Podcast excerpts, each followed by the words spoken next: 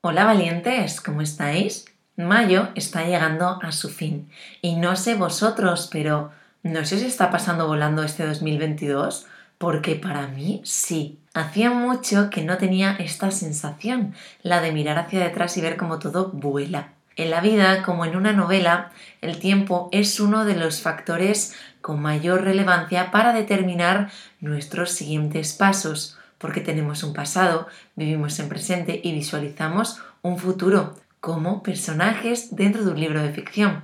Pero bueno, yo lo que quería deciros es que bienvenidos a un nuevo episodio de Luces y Sombras.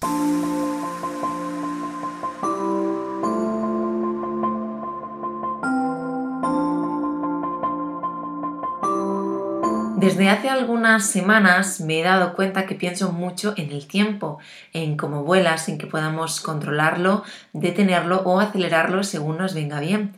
Pero supongo que esta es la gracia de vivir, ¿no? Me obsesiona un poco la idea de saber que existe una última vez para todo, pero que nunca seremos conocedores de cuándo será esa última vez. Por eso intento prestar atención de una forma muy consciente a cada uno de mis actos e intentar vivirlos como si realmente fuera esa la última vez. Como podréis imaginar, esto es muy pero que muy difícil, diría que casi imposible, porque no estamos siempre pendientes de lo que hacemos con plena atención, ni siquiera estoy pensando en esto todo el tiempo, pero sí que intento vivir todo de una forma más real y pura dentro de esta idea, ya que esto me acerca mucho más a quien soy en realidad y me aporta esa paz que sin duda pretendo encontrar cuando reiteradamente y de forma fallida intento controlar el tiempo a mi alrededor. Sin duda creo que si supiéramos cuántas veces nos quedan por hacer algo, actuaríamos de formas muy, pero que muy diferentes.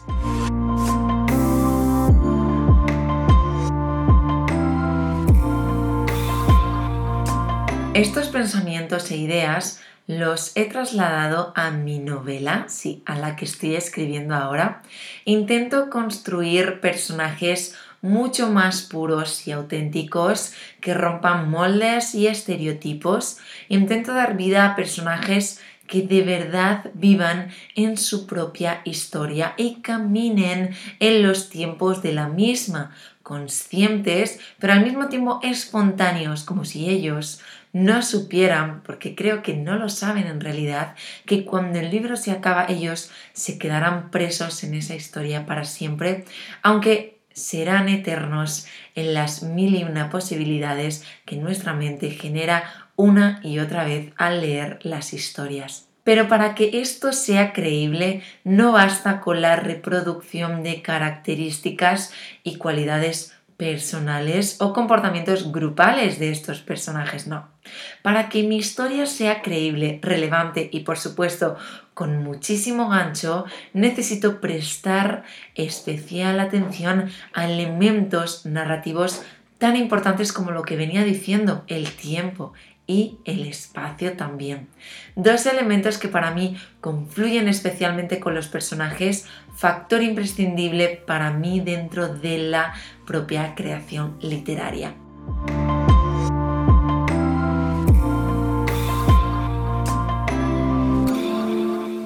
Hay autores que creen que una vez que hemos definido los personajes, la estructura y el narrador, es momento de empezar a desarrollar elementos narrativos básicos como son el tiempo y el espacio. En mi opinión, creo que no son momentos ajenos el uno al otro, porque creo que unos personajes serán de una manera determinada en función del tiempo en el que coloquemos nuestra narración y el espacio donde se desarrolle toda la acción. Por lo tanto, creo que son momentos que confluyen en un punto muy común y que siempre deben de ir de la mano para que tenga coherencia en la globalidad de nuestra novela.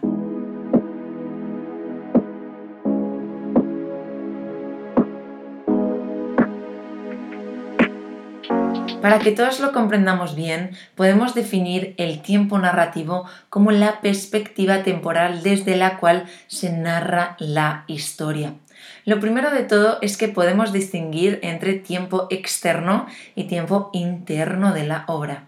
El tiempo externo o histórico, también llamado así, tiene que ver con el momento o la época en la que se sitúan los hechos. Se refiere a si una novela, por ejemplo, pues está ambientada en la Revolución Francesa, en la Edad Media o, por ejemplo, en la actualidad. Este tipo de tiempo, como ves, tiene mucho que ver con el espacio y es uno de los aspectos esenciales a tener en cuenta en la construcción de nuestro world building, es decir, en la construcción de nuestro mundo interior dentro de la novela. El tiempo interno, por el contrario, se refiere a la duración, sucesión y orden de los hechos y de cómo estos se cuentan. Es el tiempo literario en el que se desarrollan las vidas de nuestros personajes de ficción y es un tiempo creado por el autor y que éste puede manipular a su antojo. Una misma historia puede ser contada desde diferentes perspectivas temporales. Dentro de este tiempo interno, a su vez, podemos distinguir dos dimensiones muy importantes que son el tiempo de la historia y el tiempo del relato. El tiempo de la historia es el orden cronológico en el que sucedieron los hechos de la historia, ya sean inventados o reales, mientras que el tiempo de la trama o el discurso es el orden en el que el narrador los presenta al relatar esa historia.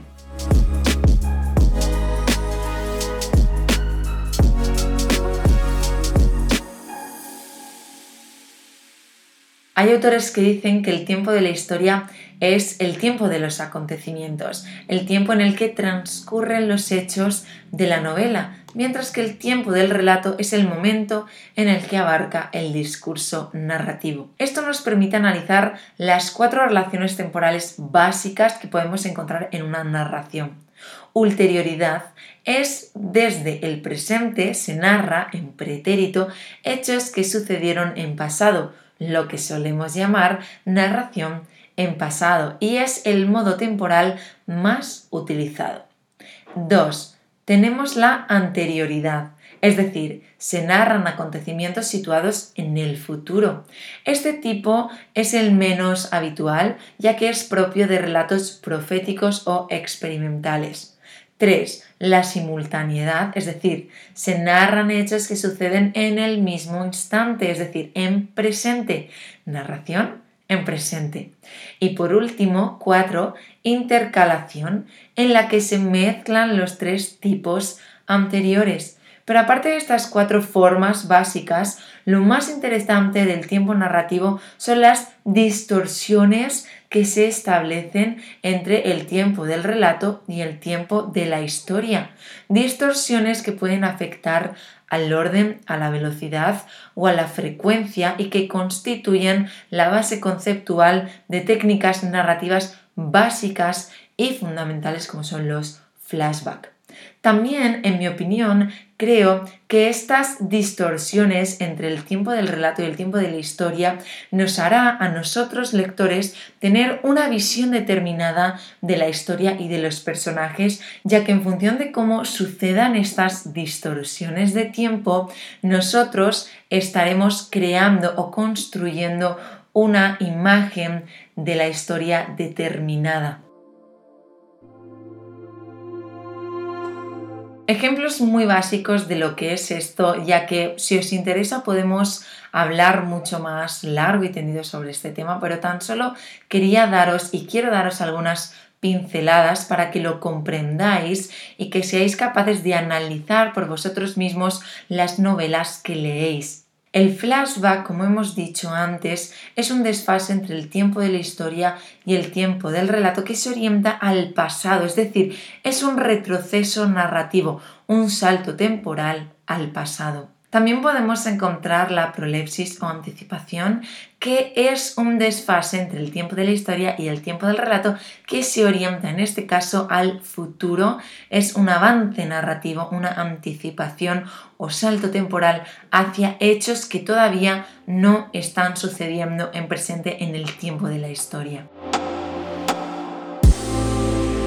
Dicho todo esto, al final lo comparto porque me gusta muchísimo jugar con los tiempos de la historia del relato. Creo que si habéis leído mi primera novela, No te dejaría ir hoy, sabéis perfectamente a lo que me refiero.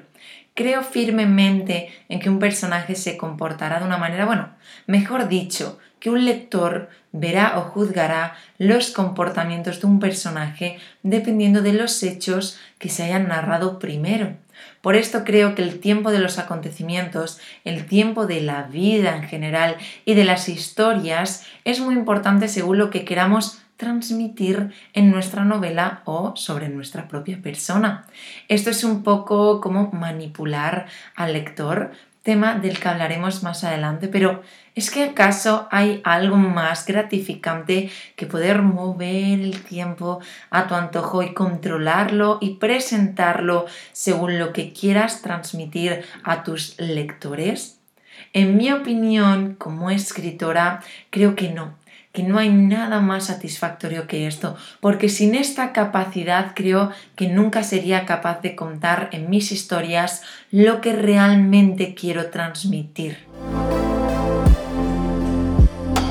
Dicho todo esto, valientes, no intento deciros más que, que el tiempo del que disponemos en nuestro día a día es limitado pero gracias a lo que fuimos, a lo que somos y hacia donde queremos ir, nosotros seremos esa historia que queremos que los demás lean de nosotros.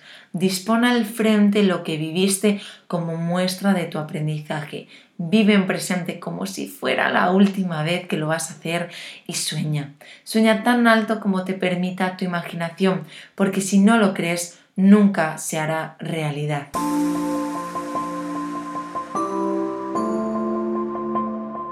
Mis personajes son fruto en parte del tiempo vivido, de lo que creo y de lo que soy en presente y de lo que quiero que mañana tu lector vivas tantas veces como quieras a través de mis novelas. Por eso, si todavía no has leído mi primera novela, pues te animo a que te pases por la Feria del Libro de Madrid el próximo viernes 3 de junio estaré de 6 a 9 de la noche en la caseta 362.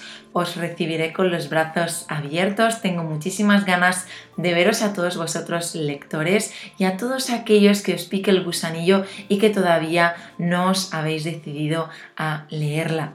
Os animo a que lo hagáis porque de esta manera podréis comprender mucho más todo esto que os estoy contando. Gracias, valientes, por estar un viernes más aquí conmigo, al otro lado de las ondas. Os mando un beso enorme y recuerda, cree valiente en la magia de los nuevos comienzos.